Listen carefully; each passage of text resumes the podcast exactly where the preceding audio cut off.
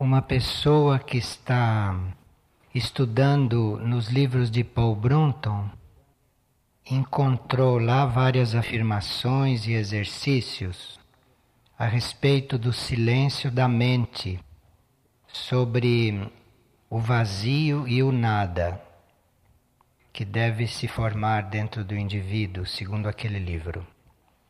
E ela está perguntando se aquele estudo tem a ver com o silêncio que se trabalha aqui em Figueira.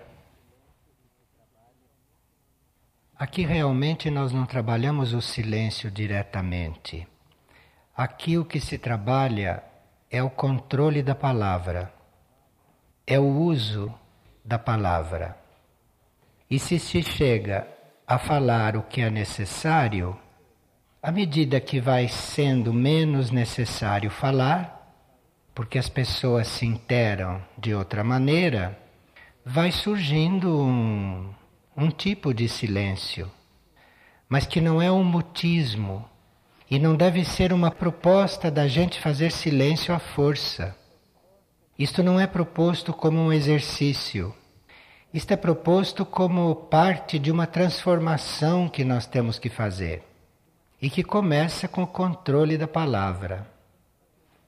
Para facilitar isto, para ajudar isto, nós temos mensalmente os dias que são reservados a gente falar o menos possível. Mas isto não para fazer silêncio, porque uma pessoa que está crescendo espiritualmente nem sempre precisa de silêncio físico.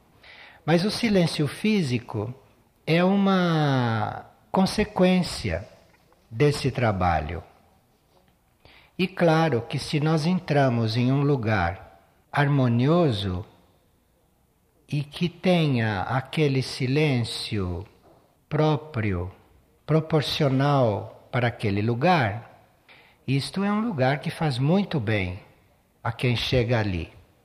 Isto é um lugar que entra no processo de harmonização da pessoa quase como uma cura, um instrumento para aquela pessoa se organizar nos seus corpos. E o controle da palavra aqui não é trabalhado só por causa disto. O controle da palavra aqui é trabalhado também em função do karma das pessoas.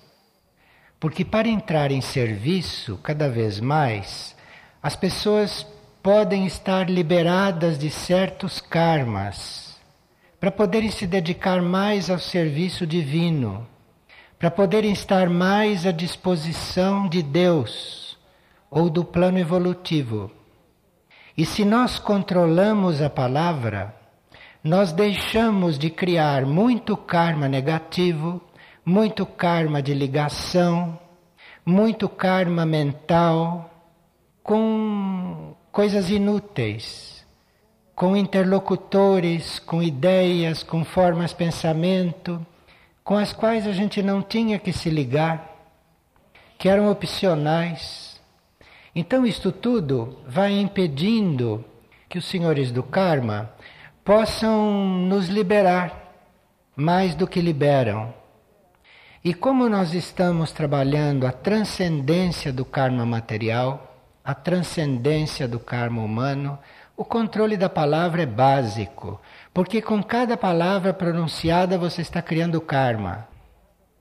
De forma que ali, se há uma consciência sobre isto, se há um cuidado sobre isto, nós estamos nos preparando para gradualmente irmos entrando num outro tipo de karma, mais geral, planetário ou solar, e nos liberando de tantas coisas que nós mesmos criamos.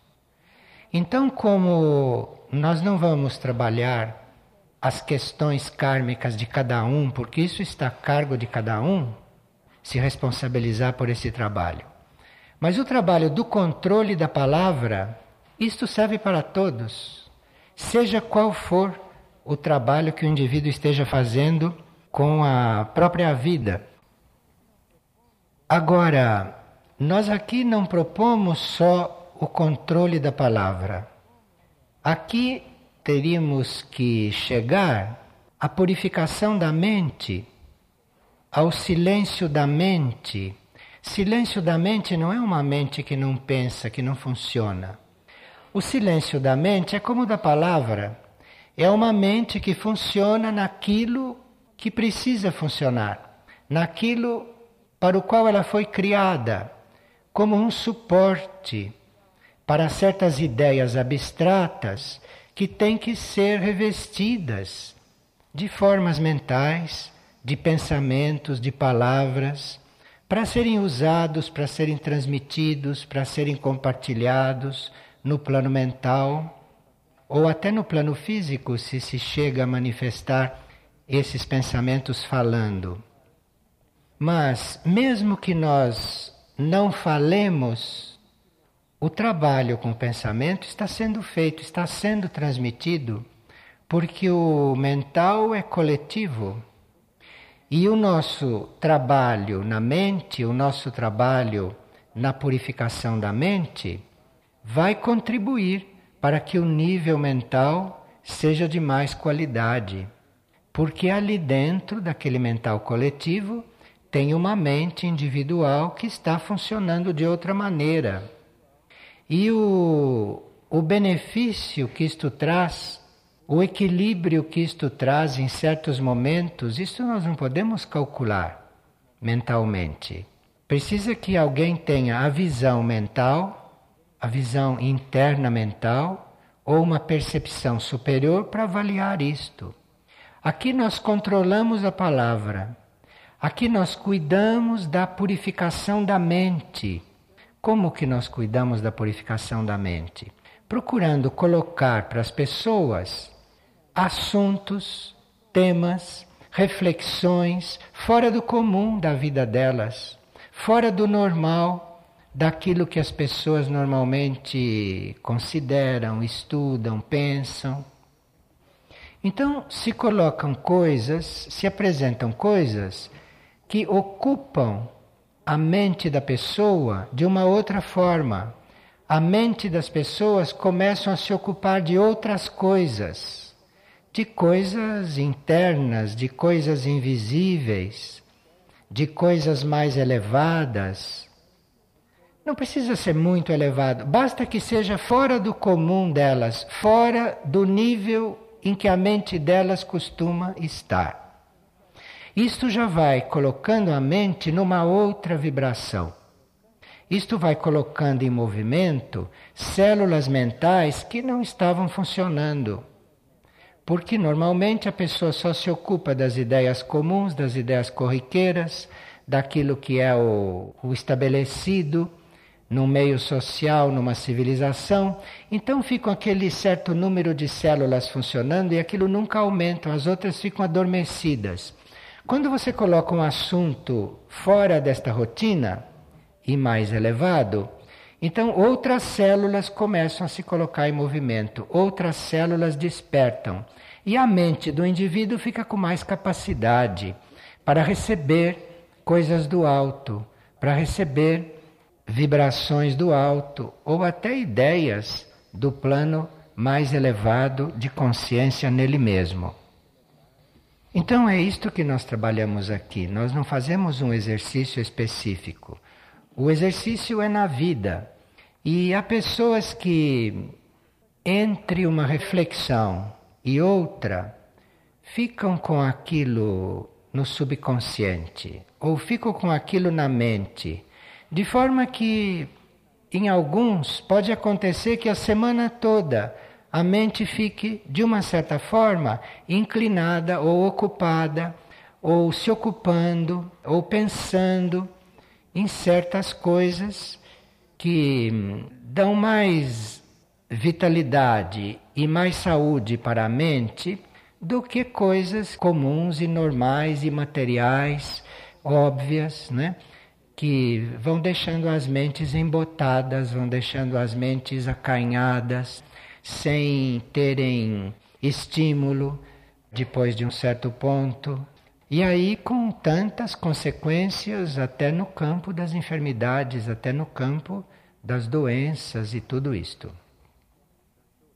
Então, esse é o trabalho que se faz aqui com a mente. Aqui nunca se fala em vazio, nunca se fala em nada, nunca se fala em.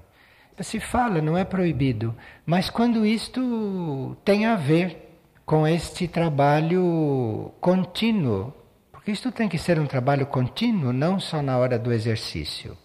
Trabalho contínuo mesmo. Então, o fato de nós nos propormos de nos manter em um certo nível mental e tratarmos sim das coisas normais, das coisas externas, das coisas óbvias, quando precisa tratar, mas aí também você já vai tratar daquilo com uma outra qualidade. Você já vai tratar daquilo emitindo uma outra vibração.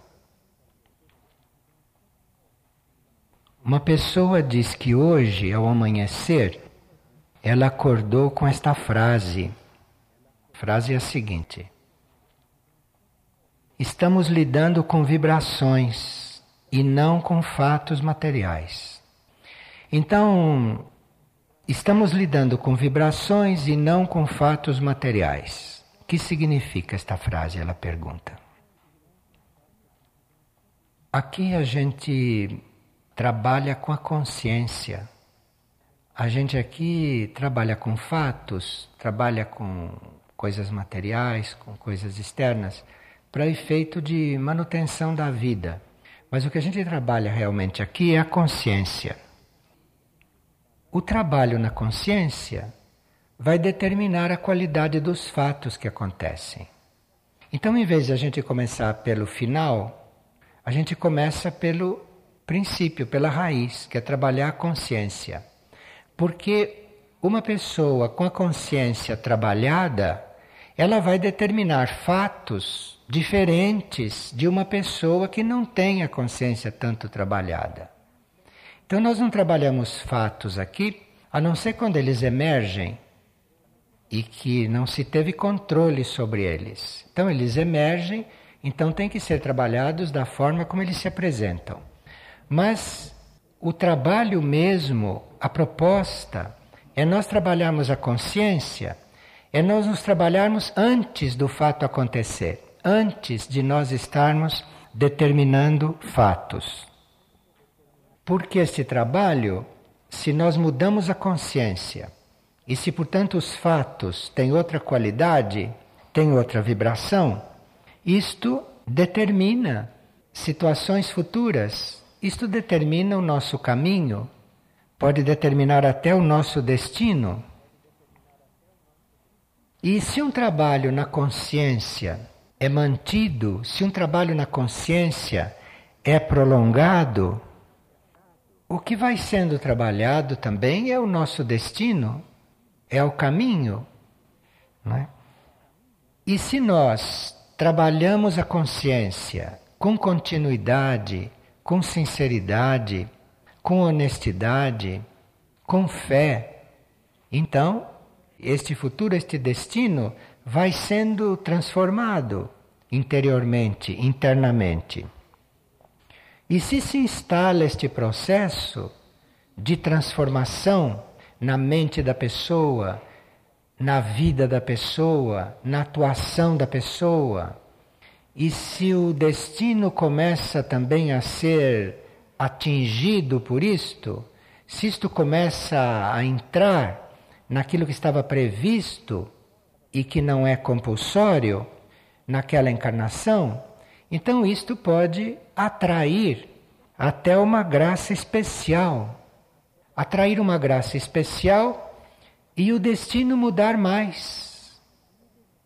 Porque aí entra uma graça especial. Aí entra uma observação que é feita por aqueles que lidam com o destino ou aqueles que servem à humanidade e que percebem que ali existe um trabalho que já está chegando no limite possível humanamente para transformar o destino do indivíduo.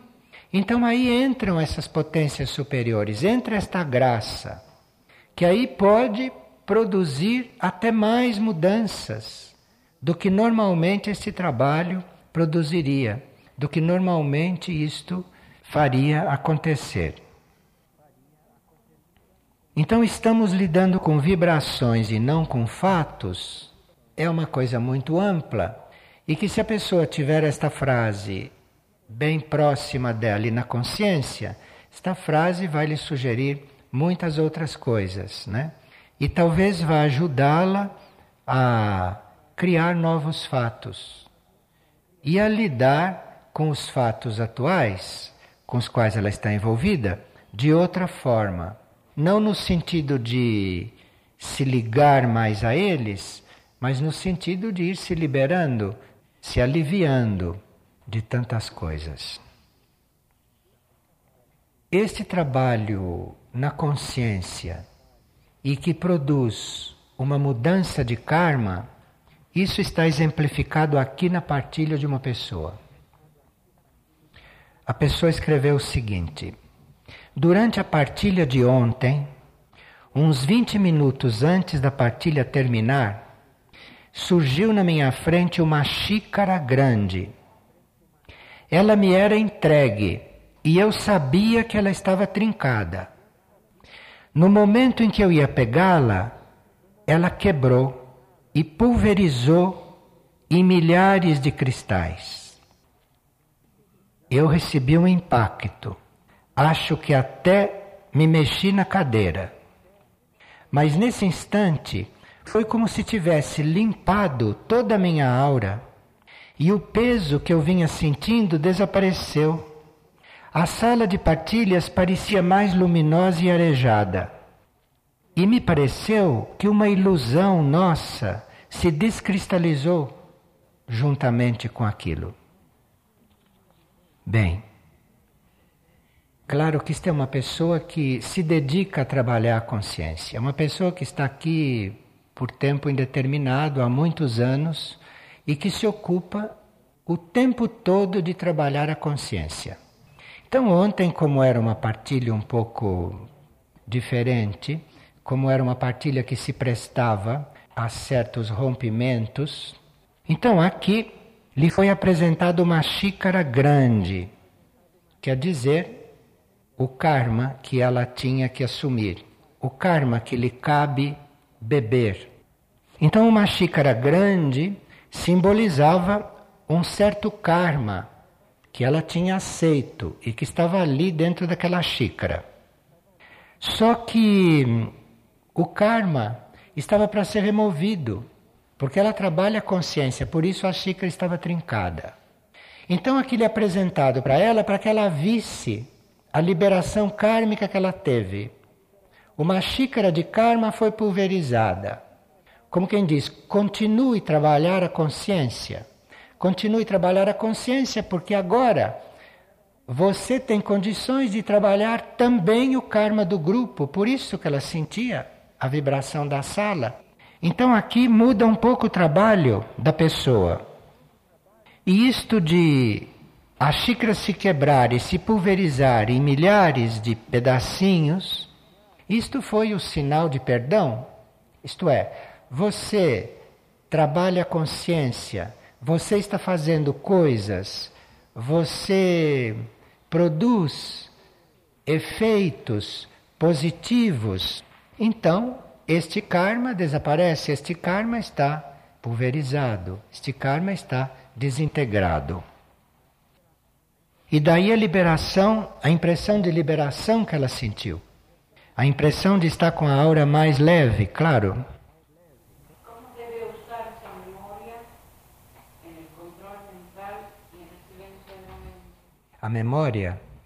A memória é para a gente se lembrar de Deus, para a gente se lembrar do eu superior, para a gente se lembrar dos anjos, para a gente se lembrar da hierarquia para isso a gente usa a memória, para se lembrar as coisas que a gente sabe sobre isso. E aí vai educando a memória. Vai educando a memória de tal forma que aí quando vem alguma coisa negativa à memória, a memória logo rejeita. E a memória vai se educando porque ela se volta para outras coisas. Então, se você usa a memória para se lembrar que você é um eu divino, para se lembrar que você é uma alma, para se lembrar que existe um Deus, para se lembrar que você é guiada pelo Espírito, você fique se lembrando, não esqueça que seu espírito é imortal. Assim você já vai perdendo o medo da morte, você já vai deixando os outros morrerem em paz, sem querer retê-los aqui. Tudo porque você se lembrou que você é um espírito imortal, que o espírito é imortal. Então você vai educando a memória. Então, quando vem à sua memória coisas negativas, coisas tristes, coisas do passado, sua memória mesmo rejeita. Você não precisa fazer esforço, ela já não aceita mais. A não ser aquele tanto que possa ser necessário, né? Você se lembrar de uma coisa desta de vez em quando, mas mais do que é necessário ela já rejeita. E já evoca outra coisa lá dos seus arquivos. A memória serve para isso, para nós pensarmos nestas coisas. E aí depois ela vai mudando. Aí ela vai começando a trazer coisas efetivas para você, úteis. Isto tem uma grande função evolutiva. Porque se a memória, se ela se educa a ponto de começar a trazer só coisas positivas, só coisas evolutivas, tem uma educação que você faz. A uma certa altura ela pode trazer um dado para você que estava no seu inconsciente que você nunca poderia saber pela mente. Porque a memória não é só esta mental. Existe uma memória maior em nós, né? Existe uma memória mais profunda. Então, aí, se esta memória superficial, mental, já foi purificada, já foi educada, já foi reorientada, de repente ela traz para você uma coisa muito importante de uma vida passada ou uma coisa que você aprendeu numa vida passada e que ficou lá no arquivo e que se de repente vem emerge pode ser muito útil agora. Não quadros e fatos da vida passada, coisas que você aprendeu na vida passada e que ficaram lá no arquivo, sabe? Não emergiram ainda. A memória traz, memória traz. Mas, mas como que eu soube disto? Como é que eu posso compreender isto? Se eu nunca pensei nisto, foi a memória que trouxe, mas de um nível mais profundo. Então, esta educação da memória, você não ficar pensando em coisas negativas, em coisas tristes, é muito evolutivo. Leva a este natural desbloqueio destas vias. Você não precisa forçar isto. Isto acontece naturalmente. Isto acontece assim simplesmente porque a memória ajuda. Então, se vem na sua memória algo que alguém fez para você, né? E que você não gostou, você diz: não, eu vou lembrar que aquela é um, um espírito divino, que é um espírito imortal. Entende? Troca na memória. Em vez de a memória trazer o que ela te fez, você se lembre que ela é um espírito imortal como você vai restaurando a memória, porque isto traz depois uma abertura muito grande para com o seu arquivo mais positivo, evolutivo, que todos têm. Nós temos coisas arquivadas até nas células físicas. Mas a memória precisa estar educada para colher isto tudo no momento em que isto pode ser bom. Mais alguma coisa? Pois não. Como posso saber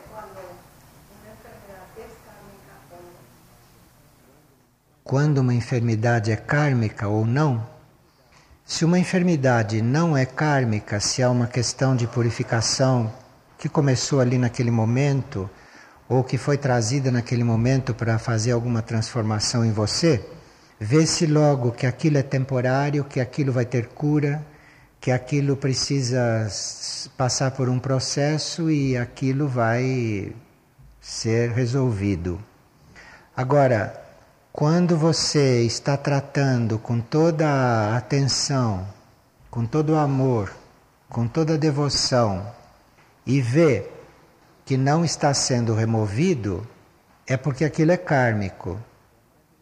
Quer dizer, é mais kármico do que a primeira. E aquilo então tem um trabalho mais profundo a fazer em você.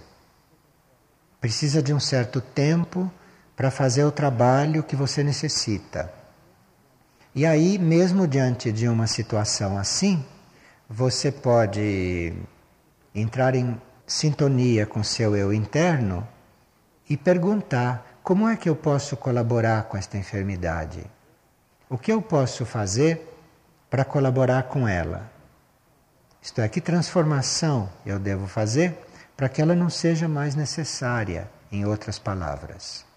E esse trabalho se faz sempre com uma enfermidade mais ou menos permanente ou kármica, se faz sempre. Porque mesmo que pareça que não está havendo um, uma resposta, um resultado ali momentâneo, está havendo sim uma mudança. E às vezes uma coisa desta pode não ser removida, mas pode ser muito aliviada por causa desse trabalho de colaboração. Então, como uma enfermidade kármica, a gente não vai entrar em combate. Você vai entrar em colaboração com ela, para que ela vá sendo cada vez menos necessária ou que ela não tenha que atuar tanto. Agora, quando se trata de purificação do veículo, aí é preciso ter compreensão e abençoar aquela purificação do veículo. Abençoar aquele trabalho de purificação que está sendo feito. Porque a uma certa altura aquele trabalho termina e você colaborou no que pôde.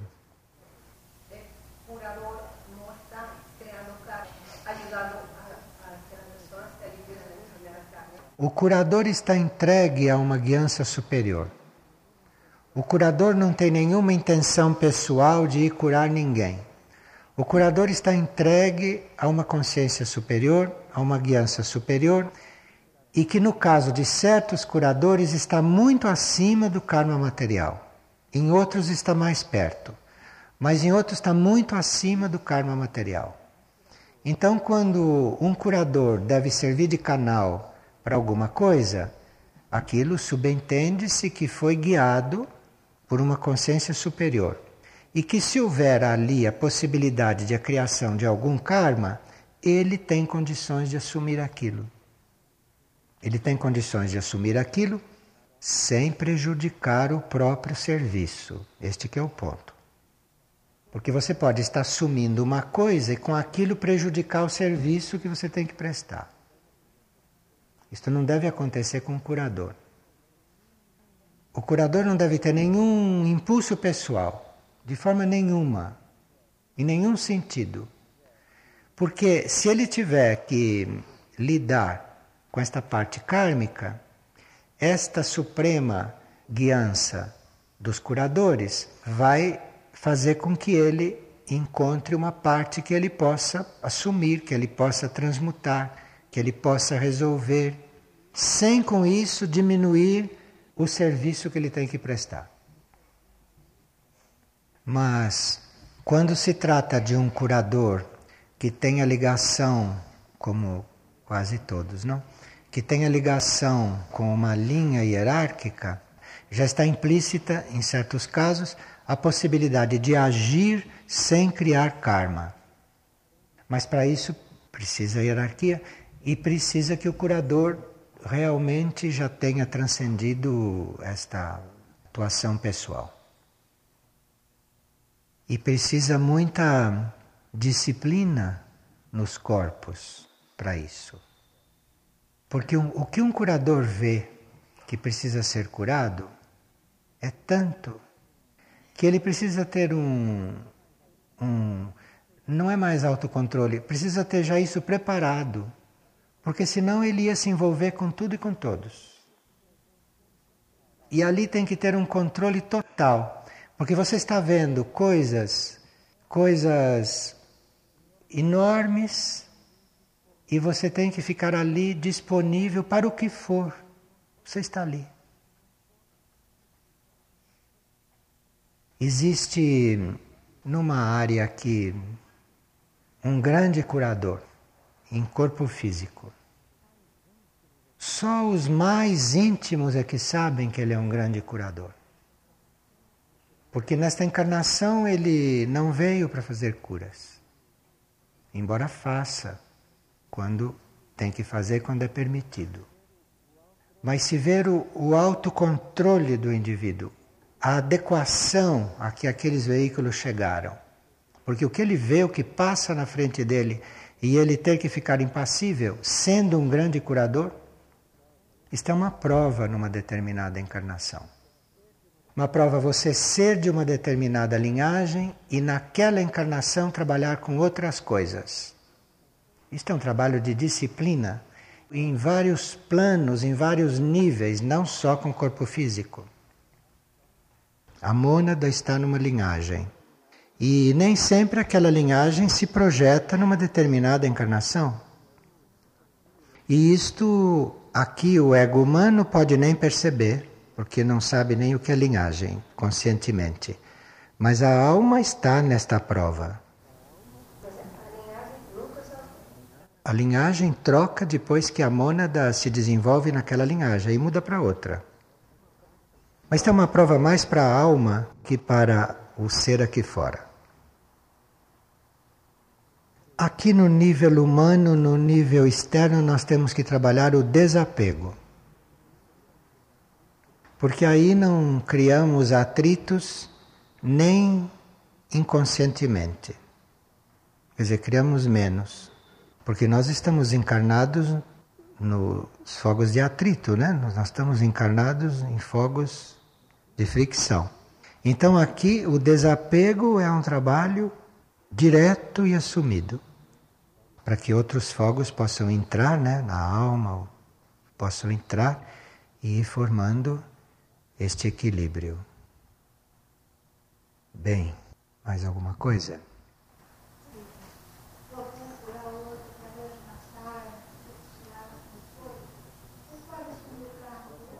Qualquer coisa que você vá fazer pelo outro, precisa perguntar antes se é para ser feito ou não, e se for para ser feito, como deve ser feito. E aí, se você ficar sabendo como deve ser feito, ainda antes de fazer, deve invocar a luz e dizer: faça você. E aí você vai e faz. Você só faz quando chega a hora de dizer: faça você. E eles começam a fazer. Aí chegou a hora de fazer.